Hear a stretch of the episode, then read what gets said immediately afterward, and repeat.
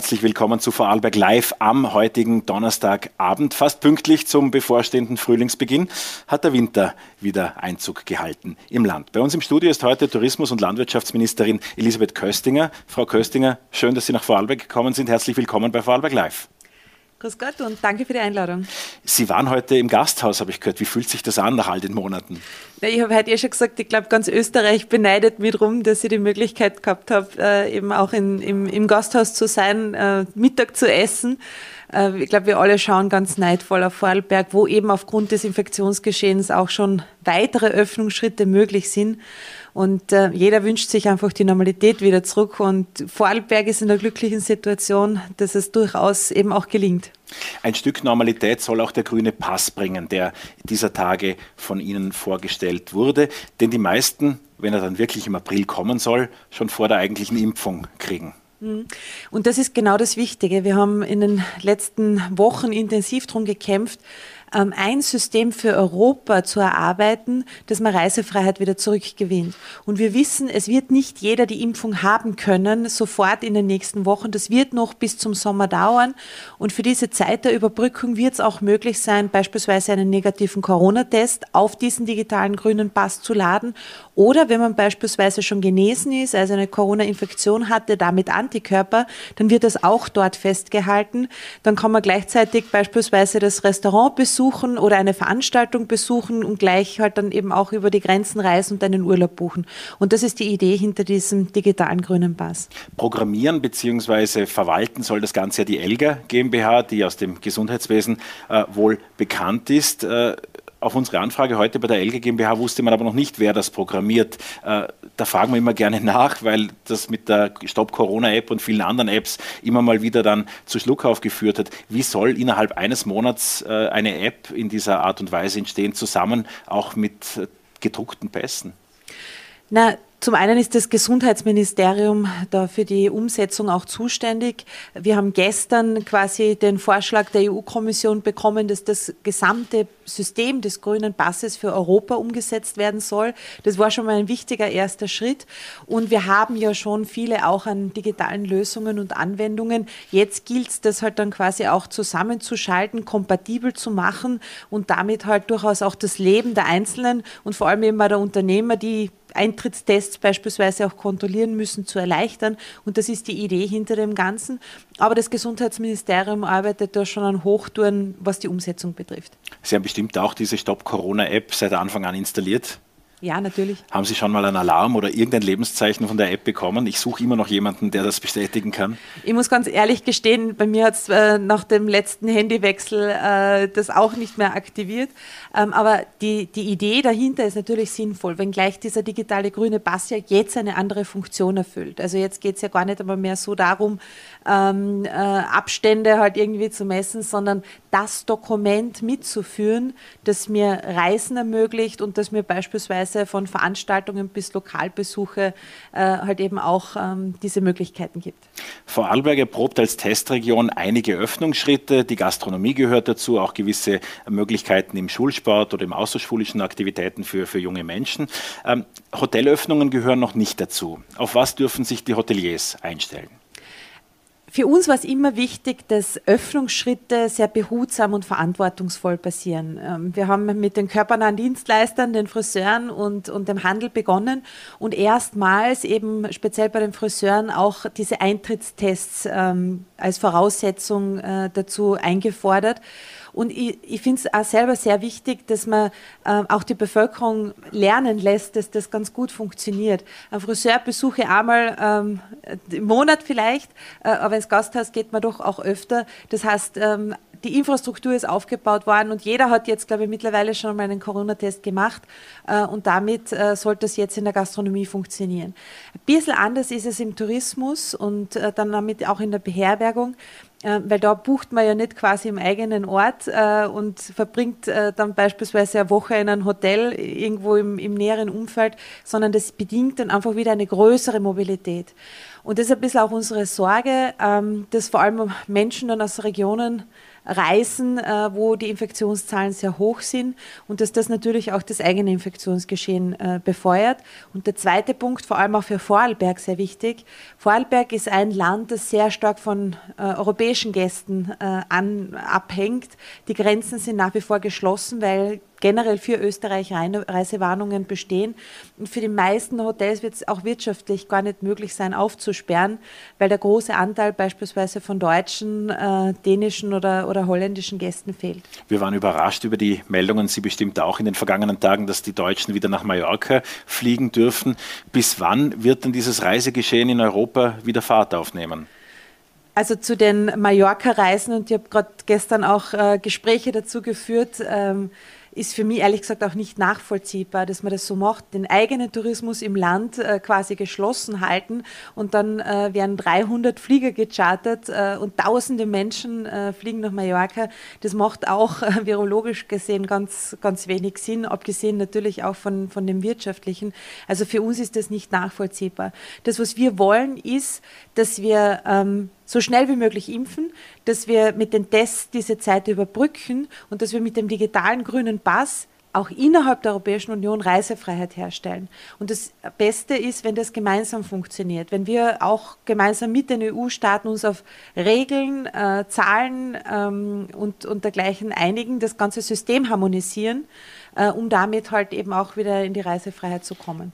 Diese Einigung unter allen 27 ist das das einzige Ziel. Man sieht ja auch gerade, die Griechen haben versucht, mit den Israelis Abmachungen zu treffen. Es gibt schon bilateral auch Vorstöße und im vergangenen Jahr waren es ja wie Österreicher, die darum gekämpft haben, dass die Deutschen kommen können sozusagen. Mhm. Wird es das auch in diesem Jahr geben? Ja, das machen wir äh, permanent. Also wir sind ja auch mit der deutschen Bundesregierung sehr eng im Austausch. Äh, ich vor allem mit meinem Gegenüber, dem Thomas Bares, äh, dem Staatssekretär im, im Tourismusministerium. Ähm, das ist uns ein ganz großes Anliegen und wir haben sehr lange überlegt, wie das jetzt äh, quasi funktionieren kann bis zu den Impfungen.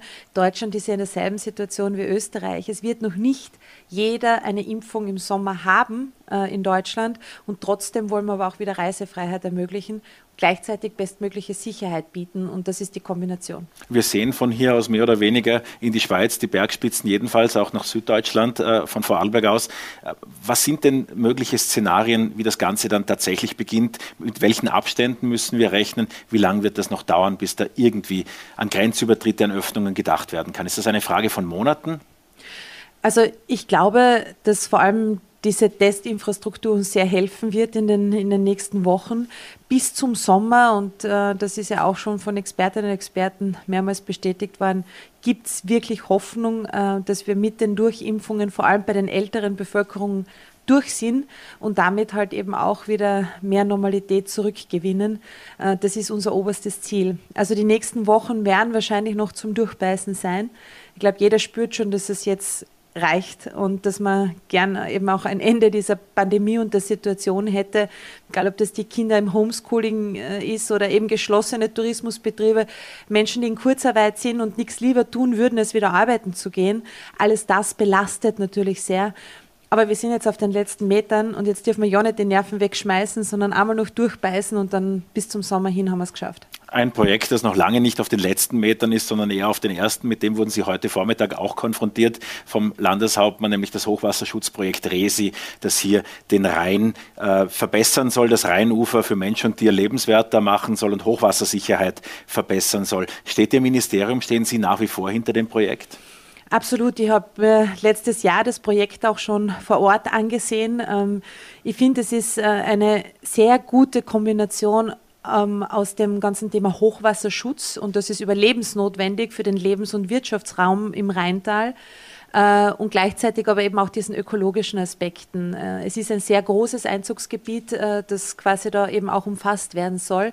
Wir haben das in den letzten Jahren, vor allem immer aus fachlicher Sicht, aus meinem Ministerium, äh, mitbegleitet, miterarbeitet äh, und ich halte das ehrlich gesagt auch so, wie es jetzt aufgestellt worden ist, für den wahrscheinlich besten Weg in, für die Umsetzung. Bisher wird mit den Schweizern bilateral verhandelt, noch nicht ganz offiziell. Es sind Vorbesprechungen. Mehrere Sitzungen haben da schon stattgefunden. Betrachten. Der nächste offizielle Schritt in so einem Behördenverfahren wäre ja, dass im Ministerrat äh, die Verhandlungen von Ihnen und vom Herrn äh, Außenminister Schallenberg äh, eingebracht werden, dass eben Staatsvertragsverhandlungen mit den Schweizern beginnen. Gibt es einen Zeitrahmen für das? Genau, die Grundvoraussetzung ist, dass ein Staatsvertrag geschlossen wird. Das ist ja durchaus ein Generationenprojekt, wenn man so haben will. Natürlich eben auch, was äh, die finanzielle Ausgestaltung betrifft. Ähm, wir haben aus fachlicher Sicht äh, bereits unseren Input äh, geleistet. Das Außenministerium führt auch schon Gespräche, vor allem eben auch mit der Schweiz und mit Liechtenstein. Äh, und ähm, es wird jetzt natürlich auch noch mit dem Finanzministerium gesprochen werden in den nächsten Wochen. Und ich bin ganz zuversichtlich, dass wir es ähm, im heurigen Jahr dann eben auch noch in die Umsetzung bringen. Die Kälbertransporte beschäftigen auch die Vorarlberger sehr. Da gab es vor einiger Zeit ähm, dieses eingängige Beispiel eines Kalbs aus Lustenau, das am Schluss im Libanon landete. Und Tierschützer haben diesen äh, unseligen Weg äh, verfolgt. Sehen Sie denn keine konkreten Möglichkeit, diese unwürdigen Tiertransporte Spanien ist eine häufige Destination zu verbieten. Doch, aber genau dieses Beispiel äh, äh, von dem Kalb aus Lustenau, das in Libyen äh, gelandet ist, zeigt, dass es nur ein EU-weites Verbot von Schlachttierexporten geben kann, damit es funktioniert. Weil dieses Vorarlberger Kalb ist ja nicht nach Libyen verkauft worden.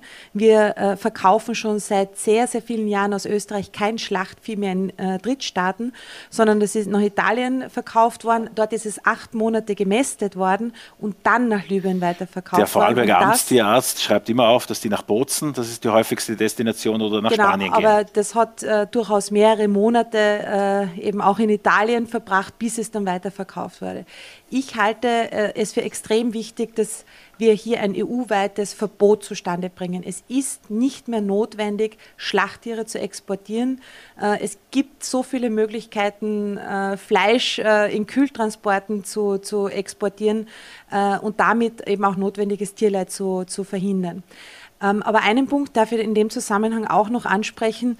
Wir haben uns in den letzten Monaten intensiv mit dem Thema Tierwohl auseinandergesetzt, vor allem aus Seiten der Landwirtschaft. Die Bäuerinnen und Bauern hören der Gesellschaft da auch wirklich zu.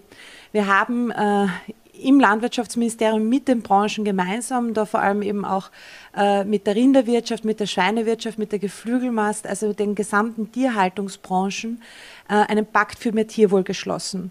Wir investieren seit dem 01.01.2021, also schon seit mehreren Monaten, 120 Millionen Euro pro Jahr in tierwohlfreundlichere Ställe und unterstützen die Bauern auch bei den Mehrkosten, weil es ist teurer, beispielsweise dann Stroh einzustreuen, als auf Spaltenböden äh, die Tiere zu halten. Also wir investieren und nehmen hier wirklich Geld in die Hand, zum einen für die Stallbauten, zum anderen für die Mehrkosten.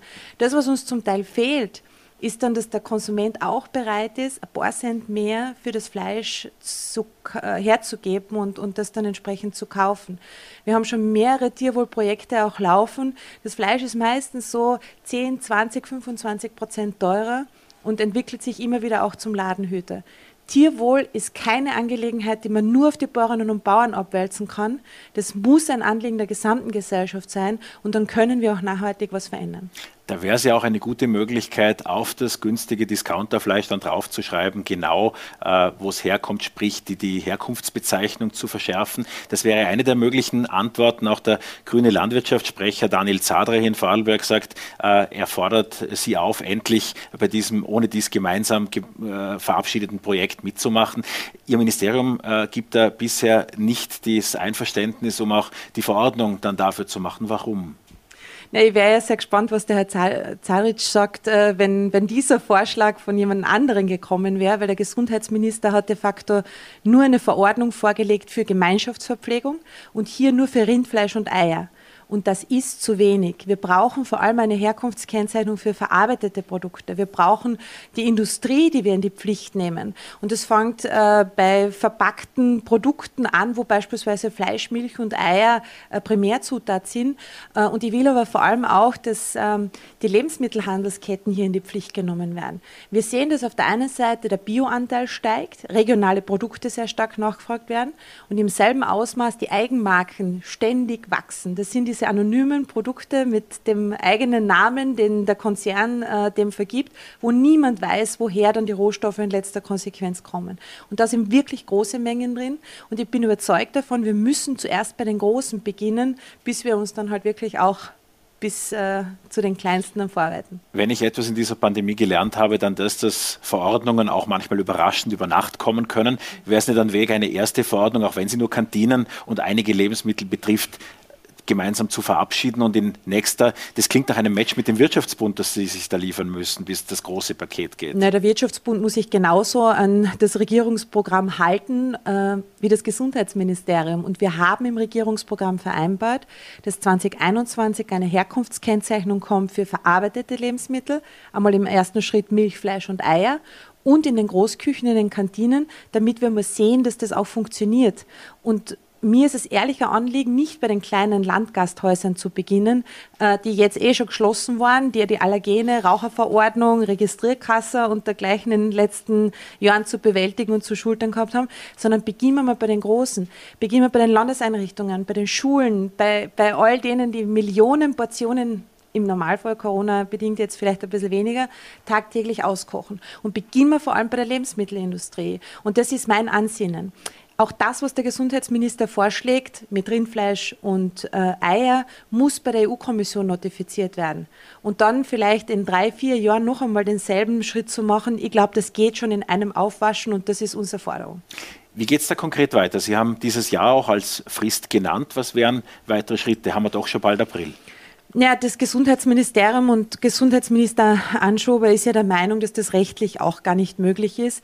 Wir haben dazu den Verfassungsjuristen Obwechser befragt. Der hat uns auch ein Gutachten gemacht, das sagt, es ist schwierig, weil es ja auch diese EU-Lebensmittelkennzeichnungsverordnung gibt aber es ist machbar und genau das wollen wir. Und weil immer wieder auch das Thema der Gastronomie kommt, bevor wir nicht die verarbeiteten Produkte gekennzeichnet haben, hilft uns die Gastronomiekennzeichnung nichts, weil viele, vor allem eben auch im Großküchenbereich, ja schon verarbeitete Produkte einkaufen und beispielsweise vormariniertes Fleisch das ja schon einen Verarbeitungsschritt äh, hinter sich hat, würde nicht unter die Herkunftskennzeichnungsverordnung fallen und meiner Meinung nach ist das einfach zu wenig.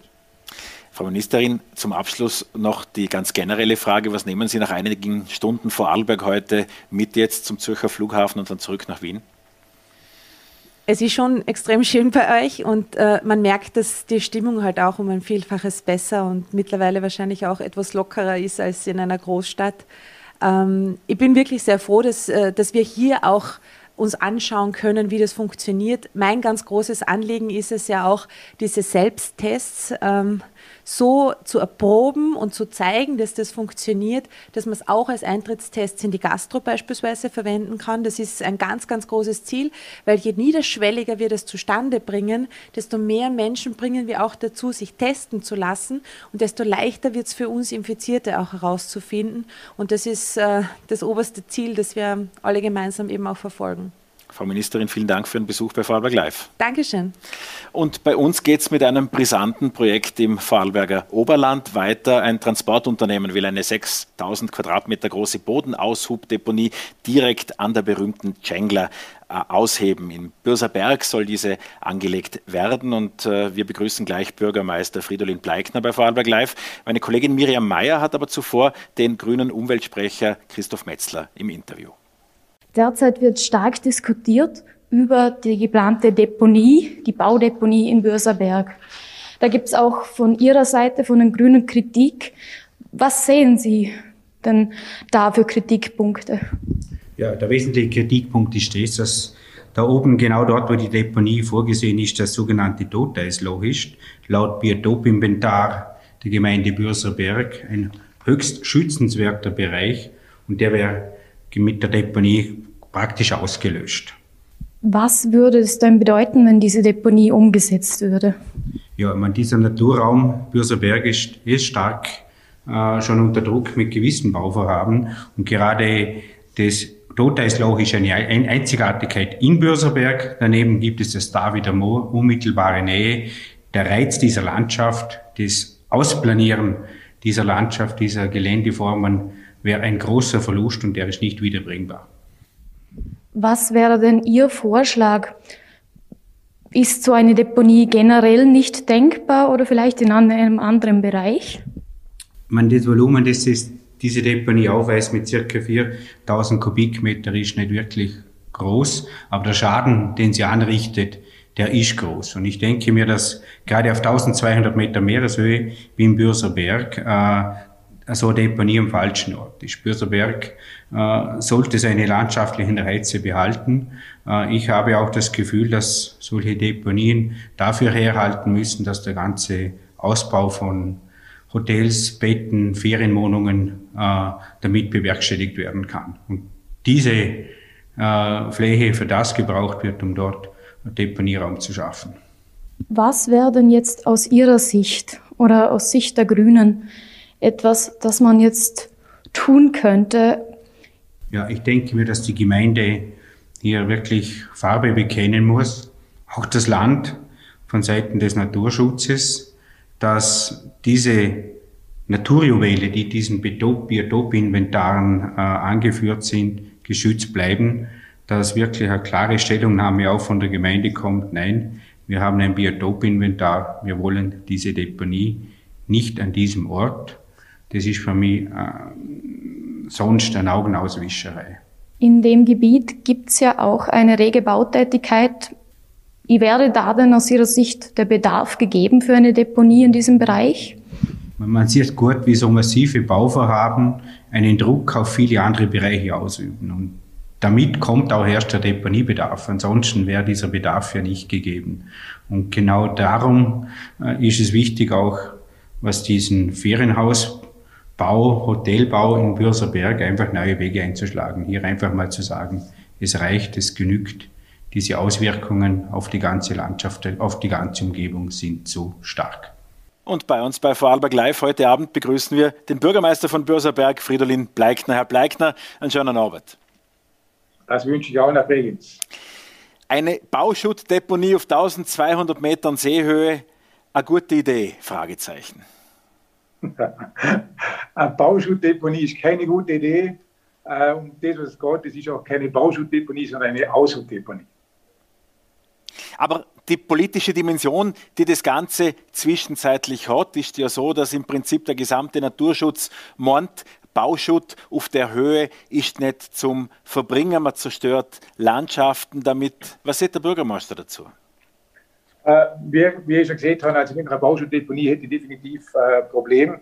Meines Wissens ist da auch gesucht worden um eine Aushubdeponie in einer Größenordnung von 4000 Kubikmetern. Äh, das ist neben unserem Wanderparkplatz auf der Cengler oben. Und äh, soweit ich informiert bin, aber wie gesagt, diese Verhandlung findet ja am Dienstag statt, äh, sollte es so sein, dass lediglich Aushub vom Gebiet Cengler dort angeliefert werden sollte. Und nicht, wie das fälschlicherweise in den Medien oft berichtet wird, irgendwo vom unteren Rheintal oder Rheintal Bezirk Bludenz angeliefert werden sollte. Das ist also nicht richtig. Vielleicht gibt es ja auch eine einfache Erklärung dazu und vielleicht liegt diese Erklärung ja auch in diesen Schriftstücken. Da hat es einen 36-sittiger Brief vom Verfassungsgerichtshof Gier, den CEO diese Woche kriegt haben müssten und die Parteien eines älteren Tourismusprojekts an der Cengler kriegt haben müssten. Da geht es ja konkret äh, um die Feriendomizile auf der Cengler, recht großes Projekt. Ist das der Aushub, der im Prinzip im Zusammenhang mit diesem jetzt vom Verfassungsgerichtshof nicht abgelehnten Projekt zum Seehall? Also hat das grüne Licht das jetzt äh, dieser Entscheid für das Bauprojekt gilt, mit der Deponie was zum tun? Na, das hat meines Wissens gar nichts mit dem zu tun. Wie Sie vielleicht ja selber wissen, geht es da um ein Ansuchen von einem Transportunternehmen unserer Nachbargemeinde. Und da geht es, was ich weiß, um mehrere kleinere Bauprojekte, sprich Einfamilienhäuser und eventuell auch Ferienwohnhäuser, wo da der Aushub den deponiert werden sollte. Hat das Ganze für Sie eine politische Dimension, weil das Unternehmen, das Sie ansprechen, ja nicht irgendein Unternehmen ist, sondern jenes aus der Familie von Christoph Bitschi von der FPÖ? Äh, da muss ich ganz klar sagen, das möchte ich so mit dem definitiv nicht in Verbindung bringen. Äh, soweit ich informiert bin, geht es da darum, dass über dieser Landwirt, wo da angesucht hat, um diese Aushubdeponie, dass er da das besser bewirtschaftbar machen kann und äh, meines Wissens der, diese, diese Transportfirma schon ein, zwei Aufträge hat von diesen, vier, von diesen ähm, ähm, äh, zu errichtenden Gebäuden, wo, wo er den Aushub macht. Und äh, es ist sicher nicht das eine im Interesse der Gemeinde Börserberg, dass nicht da äh, 4000 Kubikmeter Aushub, wo auch immer, ob das jetzt nach, nach Nenzing oder Nünzig das transportiert werden muss, durch das gesamte Ortsgebiet teilwärts äh, gefahren werden muss. Das ist eigentlich schon im Sinne der Gemeinde, muss ich sagen, das andere, wo das Ganze umkommt, das sehe ich persönlich auch als ein sehr sensibles, sensibles Gebiet an. Äh, ist aber so, dass natürlich da am Dienstag sämtliche Fachabteilungen wie Raumplanung, Naturschutz, Gewässerschutz, die sind ja da alle am Start und äh, die müssen schlussendlich entscheiden, inwieweit das möglich ist und ob das in dieser Größe möglich ist oder gar nicht. Sie haben das so gesehen, am 23. März ist die Verhandlung anberaumt. Die Naturschützer, darunter auch die äh, Hildegard Breiner äh, mit anderen Naturschutzverbänden gemeinsam fordert sie auf, diese Begehung später zu machen in der Vegetationsperiode und nicht jetzt. Ist der Zeitpunkt richtig? Gut, das natürlich jetzt, ich weiß nicht genau, wen das Transportunternehmen dieses Ansuchen gestellt hat. Jetzt haben wir natürlich äh, relativ viel Schnee auf der Dschengler also wenn man die Vegetation jetzt anschauen muss, um eine richtige Bewertung zu machen, dann ist der Zeitpunkt jetzt sicherlich der falsche. Aber jetzt haben wir da haben circa 40, 50 Zentimeter Schnee. Also wenn man die Vegetation sagen muss, dann muss man das ganz sicher in die Kind verlegen. Gut, die Eingabe datiert nach den Unterlagen, die ich da habe, vom 8. Februar, also von dem her im Winter gestellt worden. Wäre also in Ihrem Interesse, dort bis zum Frühling abzuwarten, bis man das besser beurteilen kann? Wenn das von den Fahrabteilungen so gefordert wird, ja, dann auf jeden Fall. Jetzt lassen Sie uns noch über das zweite Projekt, das in diesem Fall, wie Sie sagen, nicht in Zusammenhang mit der Deponie Stadt äh, sprechen. Da äh, muss man gleich ins Archiv graben, um dieses Projekt wieder zum Leben zu erwecken. Da gab es Pläne, ein großes Feriendomizil, es war die Rede von Luxus-Apartments auf der Tschengler oder beziehungsweise Börserberg halt zum Bauer, mitten in diesem Wandergebiet, insgesamt sicherlich auch ein sensibler Bereich und der Landesvolksanwalt hat Einspruch äh, erhoben und äh, das durch dieser äh, per RSB zugestellte Bescheid des äh, Verfassungsgerichtshofs, der hebt diesen Einspruch auf, beziehungsweise äh, gibt eigentlich grünes Licht für das Projekt. Äh, was heißt das jetzt für die Gemeinde Bürserberg?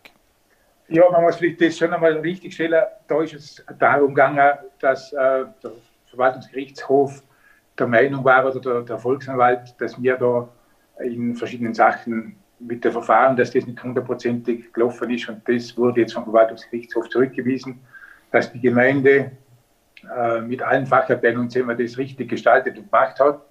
Äh, das Thema ist, äh, dass da äh, mehrere Projekte kommen sollten in diesem Bereich. Das ist aber nicht im direkten Wandergebiet, das ist auf der Tschengla im bebauten Gebiet.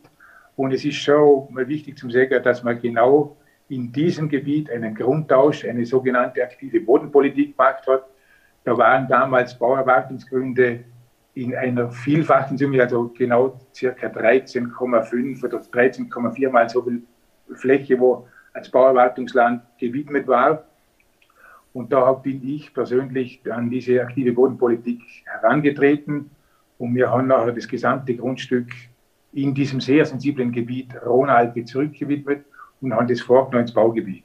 Und dort sollen jetzt, das ist richtig, äh, äh, sechs oder sieben Luxus-Apartments entstehen.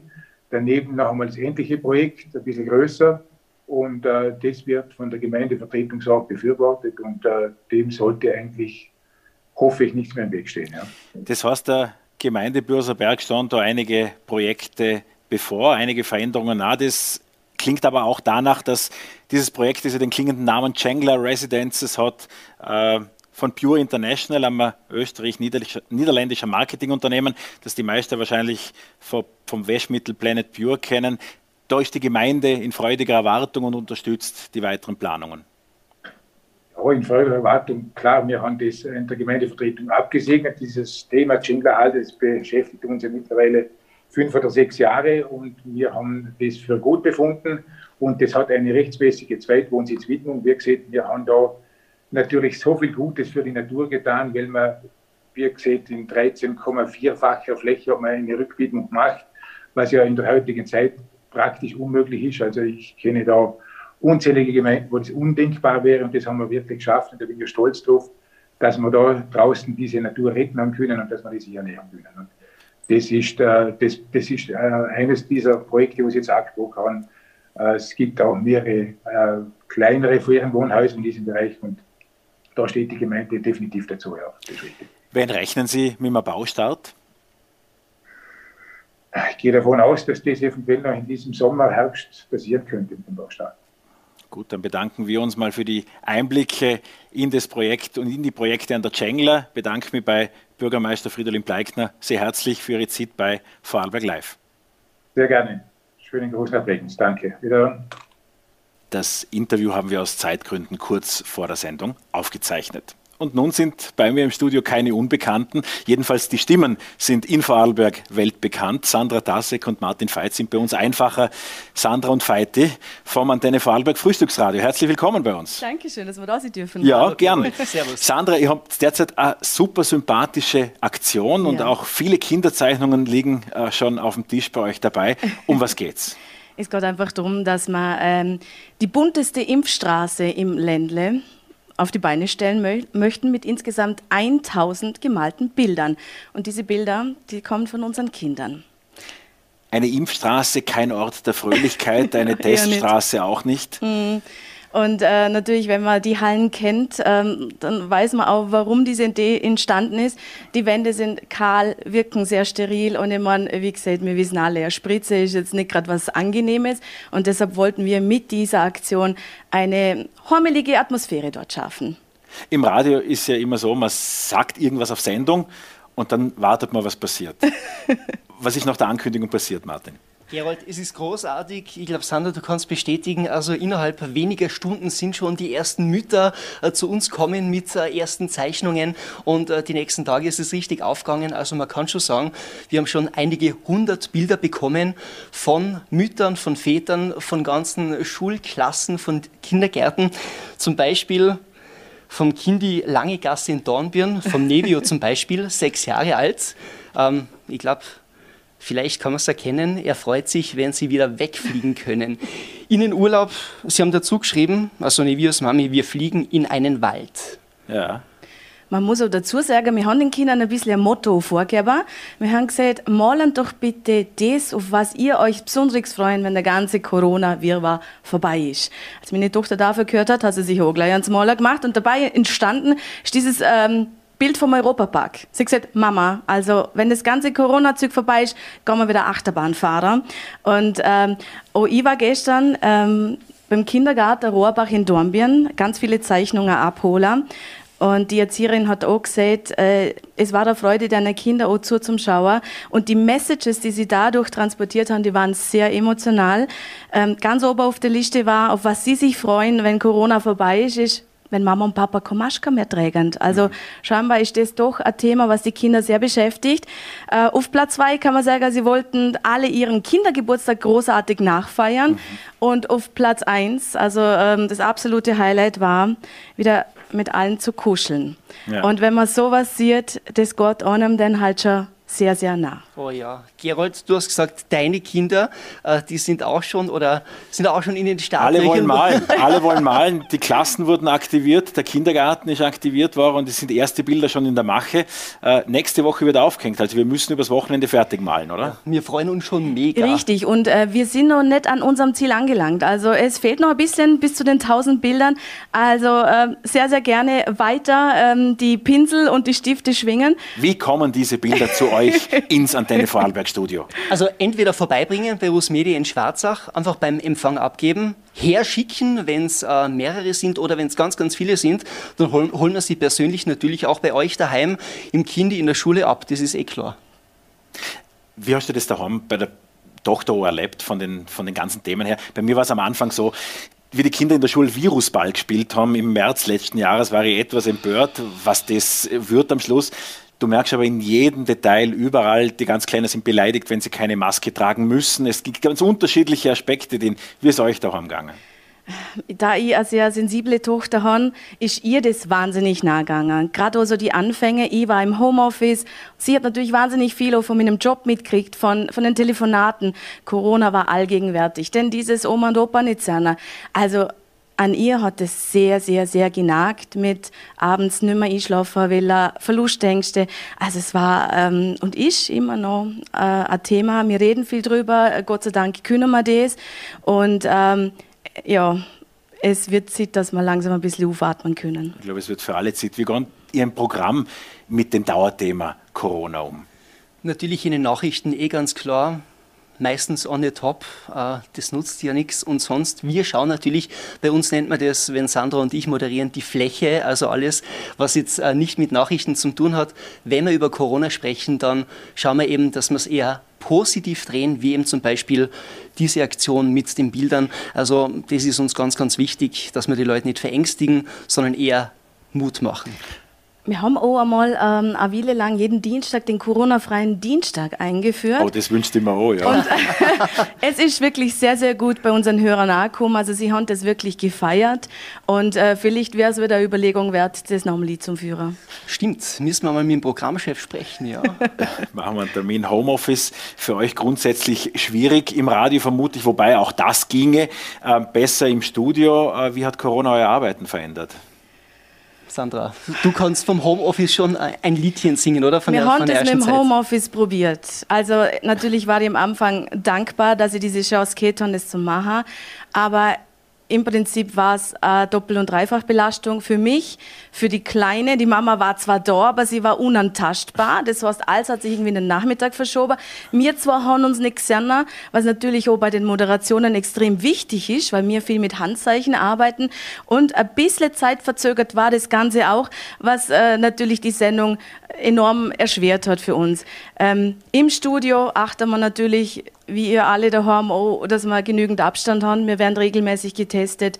Ja, das, was man halt machen kann. Weil man muss eben sagen, die Sandra war eine Zeit lang daheim im Homeoffice. Sie hat ein Studio für zu Hause gehabt und das war wirklich äh, spannend eigentlich. Äh, wir haben trotzdem gemeinsam moderiert, aber wie du gesagt hast, wir haben uns äh, nicht gesehen und Augenkontakt ist halt beim Moderieren wirklich das Um und Auf.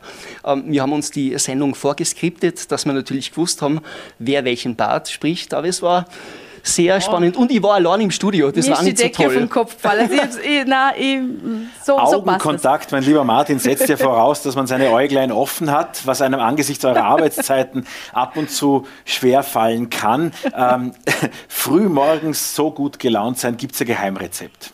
Aber du musst äh, deinen Job, ich glaube, einfach lieben. Das ist schon mal das Allerwichtigste.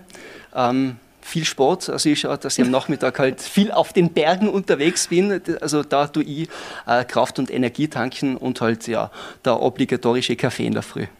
So gehört sich das dazu. Also der große Aufruf noch einmal an die Kinder Vorarlbergs, die Sandra und den Feiti zu unterstützen mit über 1000 Zeichnungen, die im Impfzentrum und in der Teststraße in Dornbirn nächste Woche aufgehängt werden. Einfach vorbeibringen bei Rusmedia hier in Schwarzach oder euch auf den altbekannten Antennennummern anrufen, um zu sagen, kommt es abholen, wir haben 400 Zeichnungen für euch. Super, Danke, wir freuen Gerold, uns über jede Zeichnung, die noch dazukommt. Danke für euren Besuch bei Vorarlberg Live und äh, bald ins Bett, morgen geht's früh los. Allerdings. Ja, gute Nacht. Dankeschön. Das war Vorarlberg Live. Äh, heute Abend gibt es für Sie die Möglichkeit, gleich in die Mixed Zone reinzuschauen. Unsere wöchentliche Sportsendung heute Abend im Fokus Tischtennis und Handball. Ich wünsche viel Vergnügen.